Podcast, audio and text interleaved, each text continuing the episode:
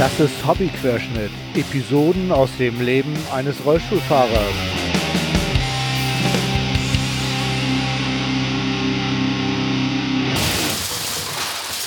Ahoi zusammen. Ich begrüße euch zur zweiten Episode von Hobbyquerschnitt.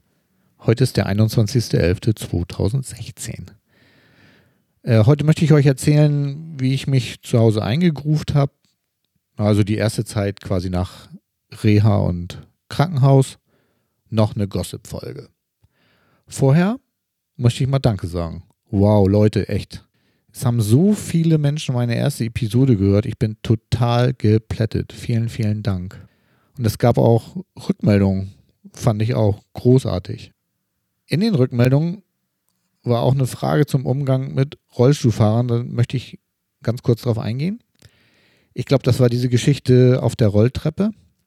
Ich hatte ja erzählt, dass ich so lachen musste wegen des Typs, der Angst hatte, weil ich mit dem Rollstuhl in die Rolltreppe gefahren bin. Ich wollte mich natürlich auf keinen Fall über das Hilfsangebot von ihm lustig machen.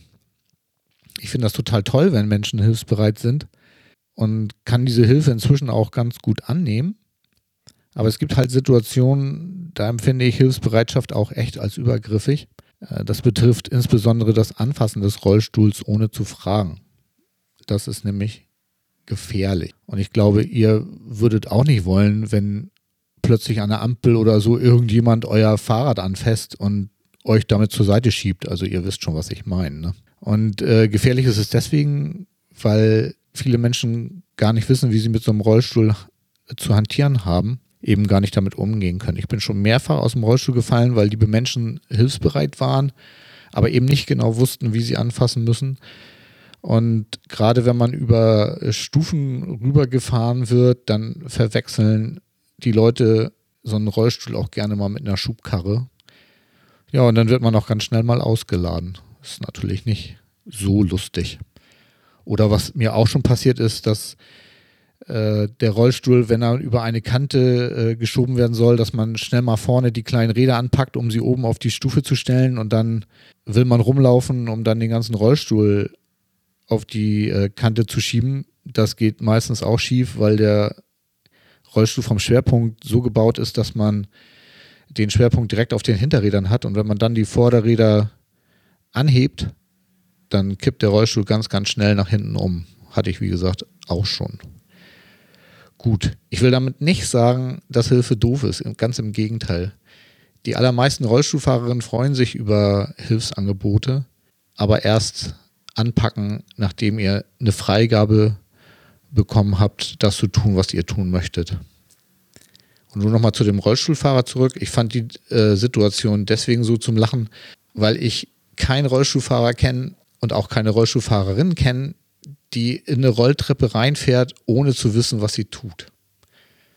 Nun hatte der Typ wohl noch im Kopf, dass Rollstuhlfahrerinnen hilflose Menschen sind und er hatte sicherlich Angst, dass ich da jetzt irgendwie rückwärts die Rolltreppe runterkegel und ihn dann in die Tiefe mitreiße. Das wollte er wohl nicht. Deswegen wohl sein für mich wirklich komischer Gesichtsausdruck. Also Leute, wenn ihr helfen wollt oder wenn ihr den Rollstuhl anfassen möchtet, dann fragt einfach. So, ich hoffe, ich habe damit so ein bisschen Licht in diese Situation gebracht. Und ist klar, ne? Also lustig machen wollte ich mich auf gar keinen Fall.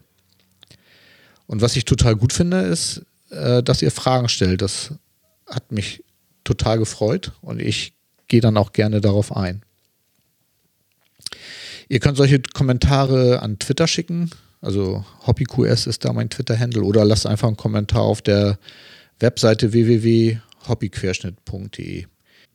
Okay, bevor wir zum Episodenthema kommen, möchte ich euch noch erzählen, was aktuell so bei mir los war. Also zum einen war ich dusselig. Mir ist ein Insektenspray runtergefallen in der Küche. Unglückliche Bewegung, ihr kennt das. Und rums lag das Zeug am Boden. Okay, warum erzähle ich euch das? Es war ein Wespenspray. Und ich fand es irgendwie total merkwürdig. Ich hatte es mir am Anfang des Jahres gekauft, weil letztes Jahr war richtig heftig mit Wespen und dieses Jahr, ich habe es nicht einmal benutzt. Also habe ich das mal gegoogelt, was da los war und in der Taz einen Artikel gefunden, wo sie das mal kurz ein bisschen beleuchtet hatten, warum es dieses Jahr nicht so richtig wirklich Wespen gab. Äh, das war wohl eine, ein Feuchtigkeitsproblem. Also Wespen mit ihren Nestern, die haben es nicht so gerne, wenn es irgendwie matschig ist, gibt es Pilzbefall und und und. Also ich hatte erst ein bisschen Angst, dass da irgendwie wieder Umwelt und ihr kennt das ja. Aber nein, diesmal war es tatsächlich wetterbedingt und man muss sich keine Sorgen machen. Unter Umständen sind sie nächstes Jahr wieder volle Lotte da. Ne? Ja, das zum Thema Westernfried. Den Artikel aus der Taz könnte ich verlinken in den Shownotes. Ja, ich glaube, mache ich auch mal. Gut, was war noch? Ah, ich bin Handbike gefahren mit Daniel, meinem Physiotherapeuten. Ich hatte ihm erzählt, dass ich ein Handbike habe und jetzt wollen wir mal öfter mal losfahren. Das finde ich total super, weil jetzt habe ich endlich mal jemanden, mit dem ich auch mal größere Runden so durch Hamburg fahren kann. Das ist immer ein bisschen netter, wenn man irgendwie zu zweit ist. Wetter war jetzt nicht so toll, war auch nicht Nieselregen. Ich war durchgematscht bis zum geht nicht mehr, aber war richtig gut, hat richtig Spaß gemacht. Dann hatte ich noch eine nicht so eine schöne Sache. Ich hatte von meinem Arzt einen neuen Rollstuhl verschrieben bekommen. Hab den dann auch bei der Kasse eingereicht. Die haben den natürlich abgelehnt und da gibt es jetzt irgendwie so ein bisschen Stress. Egal. Ich wollte den haben und habe den dann auch bestellt. Darf man dann irgendwann. Details kann ich ja später mal erzählen. Naja, auf jeden Fall hatte ich jetzt damit gerechnet, den Rollstuhl nun die Tage mal zu bekommen und kriegte jetzt irgendwie Nachricht von dem Hersteller, ja, tut uns leid, Großauftrag, komplizierter Rollstuhl. Hm, wir treten von dem Vorhaben, den Rollstuhl auszuliefern, zurück. Das ist voll doof. Gut, jetzt ist das nicht der einzige Rollstuhlhersteller, aber das ganze Verfahren verzögert sich jetzt natürlich wieder, weil jetzt muss ich erstmal wieder einen neuen Antrag bei der Kasse stellen und oh, es oh, nervt jedenfalls. Okay, ich versuche es jetzt mal mit Volturnus, das ist ein dänischer Hersteller, mal sehen. Die sollen tolle Stühle bauen. Ich hab's jetzt mal mit Volturnus und versuche mal und hoffe, dass ich dann bald das Thema mit der Kasse durch habe und äh, dann den Rollstuhl bestellen kann und dann hoffentlich auch irgendwann mal habe.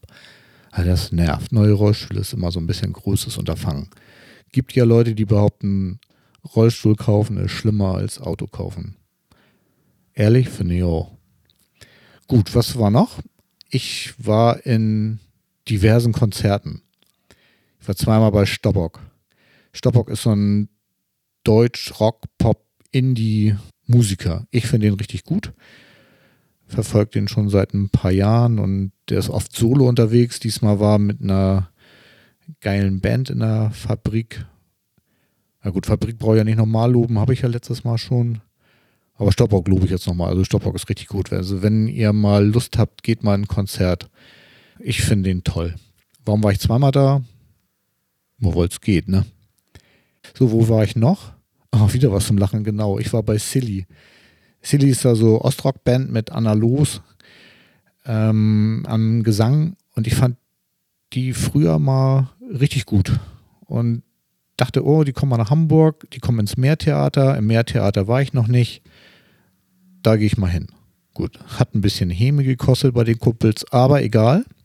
Konzert war gut, muss ich schon sagen. Hat mir gefallen. War richtig gute Musiker und sie singt auch nicht so schlecht. Gut, Meertheater. Meertheater ist eine coole, gute Location für Rollstuhlfahrer. Und natürlich auch für Fahrerinnen. Warum vergesse ich das eigentlich immer? Ähm, man kann direkt vor der Tür parken. Das ist so ein Rollstuhlprivileg. Der Einlass ist ebenerdig.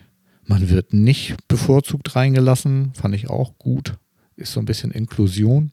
Sie haben ein tolles Rollipodest, sie haben eine gute Toilette und äh, man darf je nach Produktion sogar vom Rollipodest runter und vorne auch an der Bühne stehen. Da haben die nichts dagegen. Es sei denn, die Produktionsfirma sagt irgendwie, geht nicht. Also wenn da jetzt richtig derbe Punk läuft, ich glaube, dann würde ich mich sowieso auch nicht unbedingt vorne hinstellen weil dann zu viel Bewegung ist. In dem Fall hatte ich jetzt irgendwie zu spät gefragt. Die vorne war schon alles voll, also Rollipodest und das war auch überhaupt gar kein Problem. Der Sound war da gut, ich konnte gut gucken. Also das war ein schöner Abend. Band war auch gut. Also mehr Theater gehe ich wieder hin. Das kann man empfehlen. Ja, und dann habe ich noch was gemacht, was ich vorher so noch nicht gemacht habe. Eine Freundin rief an und meinte so, ich wäre, also sie meinte, sie wäre dann schon mal mit uns in Punkkonzerte gegangen, was auch stimmt. Und sie findet, wir müssen jetzt mal mit ihr in die Oper gehen. Ihre Lieblingsoper würde im, in der Staatsoper in Hamburg gespielt werden. Das ist Salome und von Richard Strauss, ne, glaube ich. Und sie fand jetzt so, wir müssen nochmal mit. Gut. Ich war noch nie in der Oper, hatte auch nie das Bedürfnis dahin zu gehen, weil ich finde diesen Gesang so schrecklich, den die Damen da so von sich geben. Also ja, ist nicht so meins eben. Gut. Ich habe trotzdem zugesagt, weil ich ja experimentierfreudig bin und auch in der Staatsoper in Hamburg noch nicht war. Gut, also kam dann der Abend, wir dann da auch hin und ja, Staatsoper ganz gut barrierefrei. Eingang super, man kann mit dem Fahrstuhl dann in die entsprechenden Etagen fahren, wenn er dann heil ist. Diesmal musste ich direkt in den Konzertsaal, weil die Leute da ein bisschen Ärger hatten mit dem Fahrstuhl und nicht so viel hin und her fahren wollten, aber war okay.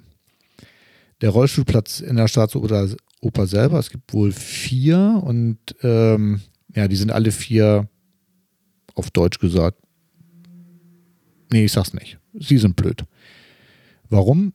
Man sitzt mit dem Rollstuhl oder man steht, also man sitzt auf dem Rollstuhl, man steht neben dem Sitzplatz der Begleitperson und man hat dann den überhängenden Balkon irgendwie so ein bisschen vor der Nase, sodass so, na, nicht ganz ein Viertel von der Bühne einfach gar nicht einsehbar ist.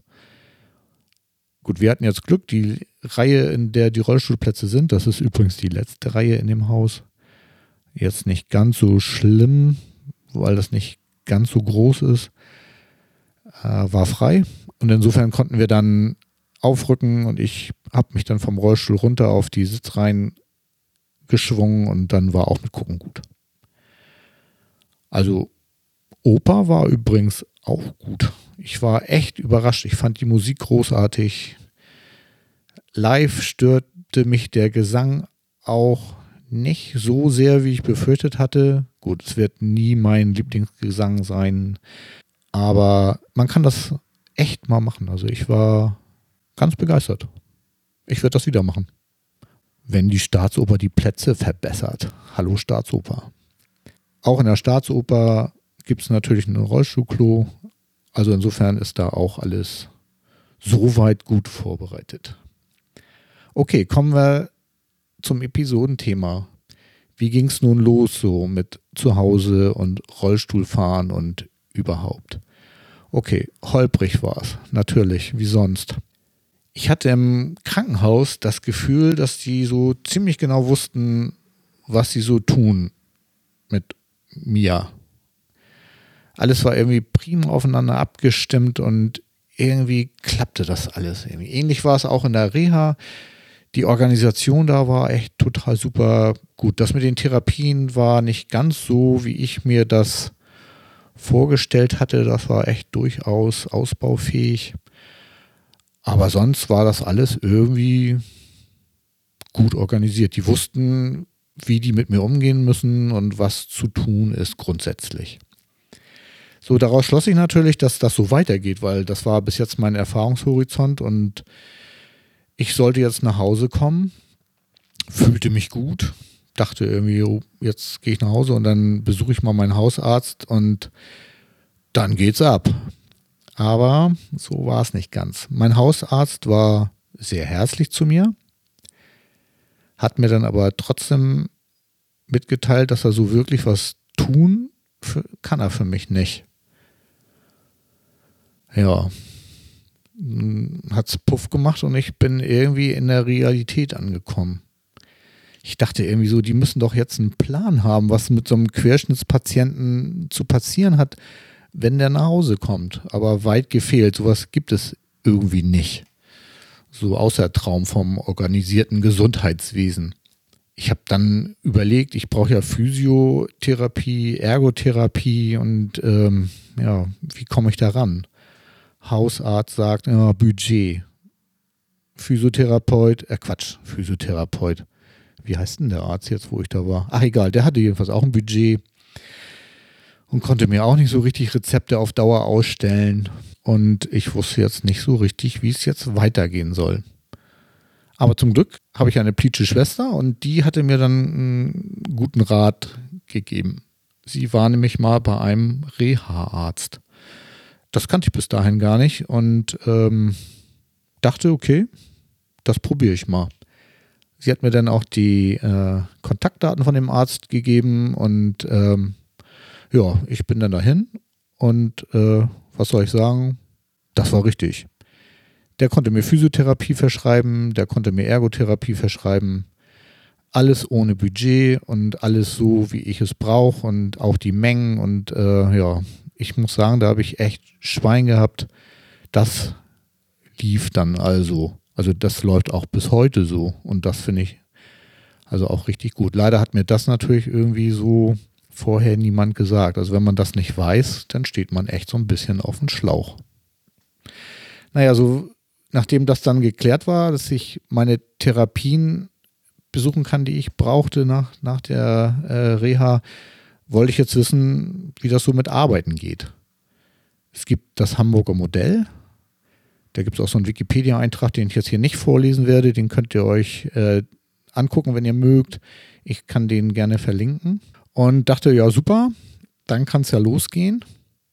Und äh, ja, die Leute auf der Arbeit hatten natürlich auch schon gefragt, wann ich wieder komme. Und ich wollte eigentlich auch dringend wieder los, weil Arbeit macht schon auch Laune da, wo ich arbeite. So, nun ist es so, dass man nach der Reha noch eine sogenannte Irena bekommt. Das ist jetzt nicht jemand, der äh, zu mir nach Hause kommt und mich besucht und ist schon gar keine Frau, sondern das bedeutet intensive Reha-Nachsorge. Auch das kann ich mal verlinken, was das ist. Äh, das ist so eine Nachsorge, die ambulant funktioniert. Und die Aufnahmeärztin dort befragte mich dann nach meiner Situation und wie es so mit meiner Meningitis ist, die ich ja auch hatte und ob ich dann in neuropsychologischer Behandlung wäre. Ich so, hä? Ich habe dann nur Bahnhof und Kofferklauen verstanden und habe dann noch musste nachfragen. Ich wusste nicht, was sie jetzt meinte. Und dann hat sie mir erklärt, dass mein Gehirn durch die Meningitis auch was abbekommen hat und es eben halt klug wäre, das mal so ein bisschen zu untersuchen und auch unbedingt im Auge zu behalten. Ich selber hatte das gar nicht im Blick, weil ich mich jetzt irgendwie erstmal schwer auf den Rollstuhl konzentriert hatte. Okay, ich habe seit meinem Malheur tatsächlich Schwierigkeiten gehabt, das habe ich wohl gemerkt. Ich konnte keine Bücher mehr lesen und auch so Hörspiele hören und Fernsehen ist mir schon auch noch schwer gefallen, aber ich dachte, naja, gut, das ist einfach jetzt so situationsbedingt und das geht wieder weg. Also auch von allein, dachte ich. Ich habe dann auf die Dame gehört und versucht, einen Termin in einer neuropsychologischen Praxis hier in Hamburg zu bekommen. Es gibt auch, nein, ich muss sagen, es gab, wie viel es heute gibt, weiß ich gar nicht. Es gab damals drei Praxen. Das war nämlich noch eine relativ junge Disziplin, die die Krankenkasse bezahlt hat. Deswegen waren da noch nicht so viele Ärzte niedergelassen. Gut, mein Anruf bei Praxis Nummer 1 war richtig toll. Ähm, ein Jahr Wartezeit. Gut, keine Option. Also Praxis Nummer 2. Dort lief ein AB. Habe ich bis heute keinen Rückruf bekommen. Hm. Also alle Hoffnung in Praxis Nummer 3 gelegt. Auch dort habe ich angerufen. Dort teilte man mir mit, dass ich in einem Dreivierteljahr gerne nochmal anrufen kann und dann würden sie mich unter Umständen auch auf die Warteliste schreiben.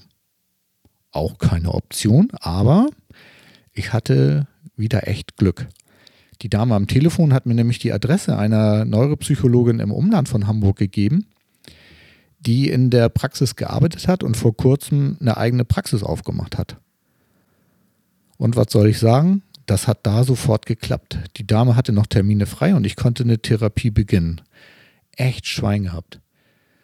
Sie fragte dann, was mein Plan wäre, als ich da war. Und ich sagte ihr, dass ich auf den Hinweis der Aufnahmeärztin der Irena zu ihr gekommen bin und mal mich mal durchchecken lassen wollte und ich eigentlich jetzt mal wieder zur Arbeit möchte. So, sie hat dann ein paar Checks gemacht und äh, ja, wie soll ich sagen, an der Arbeitsaufnahme war erstmal nicht zu denken. Leider hat die Meningitis mir viel Ärger zugesetzt, als ich das gedacht hatte. Ich sollte auf gar keinen Fall ohne eine spezielle Wiedereingliederung wieder anfangen zu arbeiten. sie hat mir das so erklärt, dass das Gehirn da äh, relativ unvorhersehbar drauf reagiert. Das heißt, meine wiedererlangte Hirnleistung könnte auch ganz, ganz schnell wieder den Bach runtergehen. Und ganz ehrlich, das war ein richtiger Schock. Also damit habe ich nun überhaupt nicht gerechnet. Ich war echt drauf und dran, zur Arbeit zu gehen und dann, ja, kriegt man da wieder so einen von Bug geballert. Weil ich dachte nämlich, das mit dem Rollstuhl, das ist ja auch schon doof, aber das schaffe ich schon. Ne? Und ähm, habe im Unfallkrankenhaus auch ganz viele Menschen getroffen, die trotz Rollstuhl richtig fröhlich waren und Dinge reißen, von denen ich vorher nicht so richtig dachte, dass die gehen. Ne? Katharina zum Beispiel, das ist eine junge Studentin aus Berlin, die war zu dem Zeitpunkt Praktikantin in dem Krankenhaus. Die spielt in der Top 10 Rollstuhltennis. Wahnsinn, die ist in der Welt unterwegs und echt großartig, ne? Und lacht den ganzen Tag irgendwie richtig gut. Dann war da noch ein Sporttherapeut, ein junger Mann, der Fußballprofi werden wollte und dann irgendwie relativ hart im Rollstuhl gelandet ist. Und auch bei dem, es gab echt keinen Tag, an dem man nicht sein strahlendes Lächeln gesehen hat. Und ähm, das waren alles so Dinge, bei denen ich dachte, na, dann packe ich das auch. Und von so einem Scheiß, also sorry, wie dem Rollstuhl wollte ich mich ja nun nicht unterkriegen lassen, hatte ich ja auch in der letzten Episode schon erzählt. Also nun diese Nachricht. Also jetzt nicht nur Rollstuhlfahrer, sondern dann auch noch ihn an der Birne. Gut. Also nicht arbeiten, sondern neuropsychologische Therapie. Und einen Antrag auf eine Reha-Maßnahme zur Wiedereingliederung für Menschen mit neurologischen Problemen. In Hamburg gibt es dafür sogar private Anbieter. Und natürlich dauert so ein Antrag Zeit. Aber meine Zeit war gut ausgefüllt mit Neuropsychologe, Physiotherapie, Ergotherapie und Achtung, Pipi-Kaka-Thema, Schließmuskel- und Blasentraining. Der erste Urlaub wurde gemacht und es gab natürlich auch noch viel Bürokratiekram, der mir ja nun leider aufgrund meines Hirnschadens nicht mehr so leicht von der Hand ging. Also eher ganz im Gegenteil. Das Lesen von so Formularen fällt mir schwer und äh, blöderweise ist das auch heute noch so und das Ausfüllen fällt mir noch schwerer, weil ich mich da auf so Sachen konzentrieren muss. Ähm, ja, gut. Aber mühsam ernährt sich das Eichhörnchen und ich hatte ja Zeit. So ein Jahr nach der Entlassung, kurz vor Auslaufen des Krankengeldes, konnte ich dann endlich die Wiedereingliederung anfangen. Mir wurde ein persönlicher Betreuer zugewiesen, eine sehr nette Dame, die hoch engagiert war. Und ich wusste aus Vorgesprächen, dass ich zuerst in der Organisation, also in diesem Laden dort, getestet werde und dort Kurse zu meiner Stabilisierung machen sollte. Na das, dann war ja für mich klar, Anfang November die Tests, dann die Kurse und im Januar bin ich dann so praktikumsmäßig wieder in meinem Büro. Gott sah meinen Plan und lachte, ist ja auch so ein Lebensmotto von mir und so war es in dem Fall natürlich auch. Ich war immer noch zu blauäugig und ähm, nur dass in dem Fall dann halt Gott nicht lachte, sondern meine Betreuerin. Sie hat dann so einen Plan aufgestellt und ich bekam Aufgaben für zu Hause und musste zu Kursen in die Stadt und im Januar durfte ich dann ein Praktikum in einem Kindergarten machen. Ich sollte mir was aussuchen, was nichts mit meiner eigentlichen Arbeit zu tun hat, aber ich eigentlich immer schon mal machen wollte. Und Arbeit mit Kindern ist schon immer so mein heimlicher Traum gewesen. Ich hatte es auch tatsächlich schon mal versucht in Angriff zu nehmen. Das scheiterte nur leider damals echt am Geld. Äh, weil leider so als, ich sag jetzt mal ungelernter, verdient man in, in der Branche nicht so viel Geld, dass man davon eine Familie mit zwei Kindern ernähren könnte, was ich leider ja, was ich echt traurig finde. Egal. Ich konnte das jetzt jedenfalls mal ausprobieren und die Kids waren auch super. Erst waren sie so ein bisschen zurückhaltend, und, aber es dauert nicht lange gedauert, also nicht mal eine Stunde. Da wollte die erste junge Dame mit meinem Rollstuhl fahren. Also nicht mitfahren, selber fahren.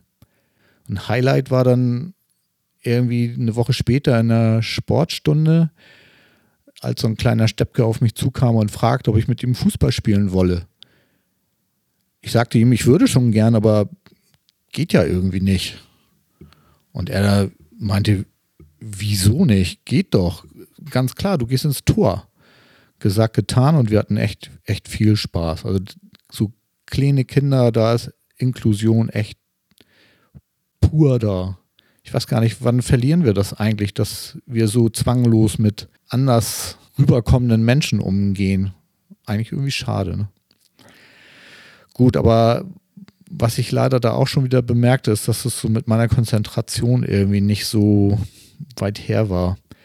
Ich musste mir auch bei der äh, Kindergartenarbeit viele Auszeiten nehmen.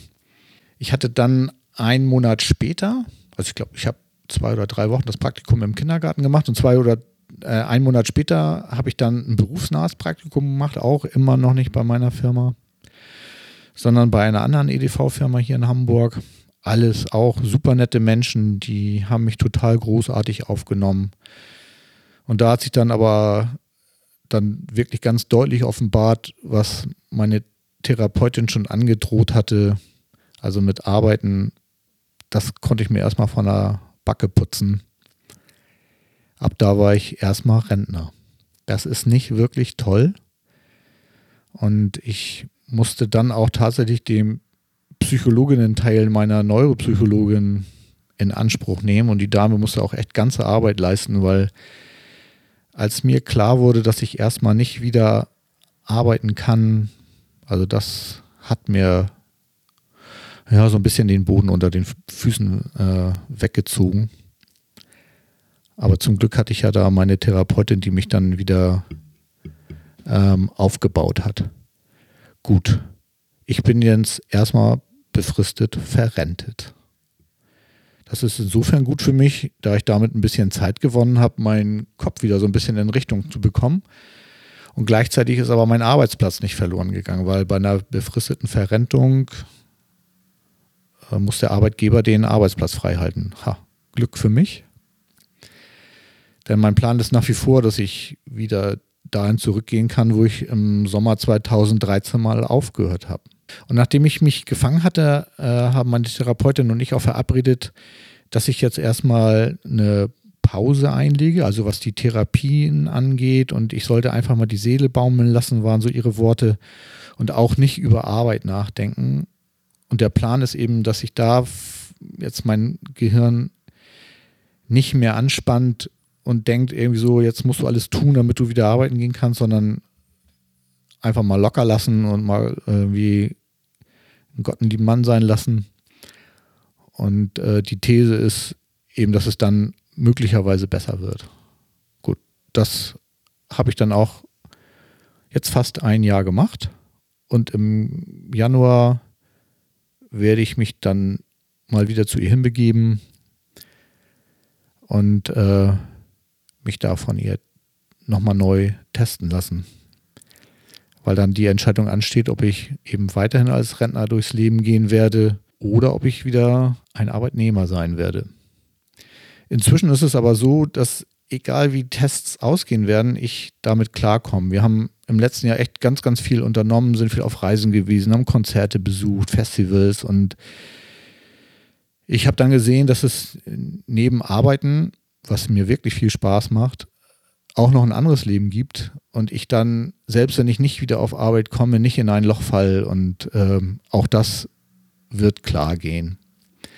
Und mir wird dann zwar die Arbeit fehlen, aber irgendwie wird das schon klappen. Es ist zwar finanziell nicht so toll, weil Berufsunfähigkeitsrente ist nach 30 Jahren Berufsleben ja ein Witz.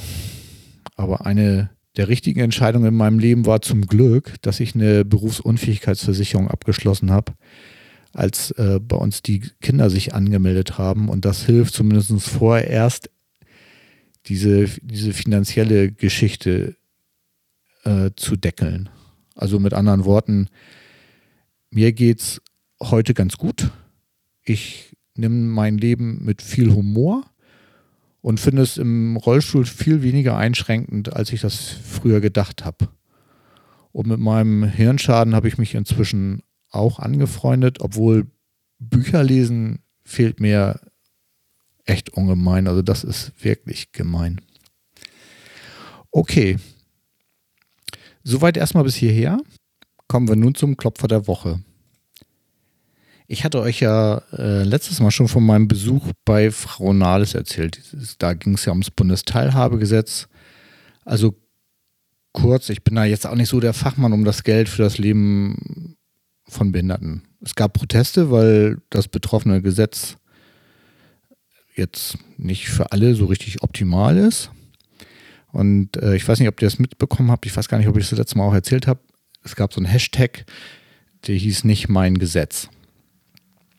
So, warum erzähle ich das jetzt? Die Ministerin hatte uns erzählt, dass sie schon eine ganze Menge Geld eingeworben hat. Nur war das eben aus Sicht der Betroffenen nicht genug, deswegen also die Proteste. Und ähm, kleiner Hinweis von mir, es gibt Menschen, die haben Assistenzbedarf. Das heißt, die brauchen jemanden, der ihnen den ganzen Tag zur Seite steht. Und äh, die dürfen 2600 Euro sparen und ich glaube nicht mal 800 Euro im Monat verdienen. Das finde ich echt übel, weil mit 2600 Euro sparen kann man ja fast nicht mal im Urlaub fahren, geschweige denn sich ein Auto kaufen oder sonst irgendwie ein Leben aufbauen. Und das Schöne ist, das gilt nicht nur für die betroffenen Menschen, die Assistenzbedarf haben, sondern auch für deren Lebenspartner. Das heißt, wenn die heiraten würden, dürfte die ganze Familie nur 2600 Euro sparen. Okay, da kann man sich mal leicht an den Kopf packen, glaube ich. Ähm, so, was war jetzt weiter? So, aufgrund des Hashtags nicht mein Gesetz ist Frau Nahles nun von ihren Ministerkollegen ganz schön hart angegangen worden. So nach dem Motto, wenn die Behinderten ihr Gesetz nicht wollen, dann kann sie es ja auch ganz fallen lassen und das Geld was tatsächlich nicht ganz ohne war. Ich meine, sie sagte was von 700 Millionen Euro im Jahr mehr äh, für diesen Sektor, äh, könnte dann ja für wichtigere Dinge genutzt werden. So, nun muss man wissen, dass einer der Herren selber am Rollstuhl sitzt. Ihr wisst schon, unsere schwarze Null, ne? Und das ist nämlich jetzt der Klopfer. Der Herr hat echt die Stirn zu fordern, sie solle das Gesetz fallen lassen, damit sich für Behinderte nichts ändert, weil die dafür protestieren, dass es noch besser wird, als es ohnehin schon ist. Ein Mann, der im Rollstuhl sitzt und dessen Wahlkreisbüro, Achtung, nicht barrierefrei ist und er sich bei Bedarf da hochtragen lässt von seinen Sicherheitsleuten. Äh, geht's noch oder was? Also das hat mich total schockiert. Ähm, ich werde den Artikel aus der Zeitung gerne mal in den Shownotes verlinken. Ne? Also das ist für mich echt so der Klopfer der Woche. Gut, also Puls kurz senken und dann erzähle ich noch kurz was zu meinem Hilfsmittel der Woche. Also es ist Winterzeit. Ich habe Durchblutungsstörung. Das heißt, ich habe ja aufgrund meiner Lähmungshöhe oder überhaupt meiner Erkrankung irgendwie noch Gefühl zumindest partiell in den Beinen und das bedeutet, dass ich auch Kälteempfinden habe. Blöderweise ist aber aufgrund irgendeiner Problematik in meinem Nervensystem meine Durchblutung da extrem kaputt gegangen. Also sie funktioniert schlichtweg nicht. Da gibt es keine Regelung mehr. Die Durchblutung ist da, das funktioniert alles noch soweit, aber es gibt keine Regelung mehr. Also wenn es kalt wird, werden die Adern nicht weiter aufgemacht, um ähm, die Beine wieder zu heizen. Also das gibt es leider nicht. Deswegen habe ich mir mal richtig gute Winterstiefel gekauft, die aber leider nichts genützt haben, weil die speichern ja nur die Wärme, die da ist, aber da ist ja gar keine. Insofern können die auch irgendwie nichts speichern. Das war ein bisschen blöd. Deswegen habe ich mir Heizstrümpfe äh, verschreiben lassen. Genau, das wollte ich sagen. Verschreiben lassen. Also mein Arzt hat, nachdem ich noch diverse Untersuchungen über mich ergehen lassen musste, weil er mir eigentlich solche Strümpfe nicht verschreiben wollte, weil er meinte, dass es auch ein bisschen gefährlich ist. Und ist auch tatsächlich ein bisschen gefährlich. Man könnte ja Brandblasen bekommen, wenn diese Strümpfe zu sehr heizen und man an bestimmten Stellen eben halt kein Gefühl hat, dann hat man da ein Problem.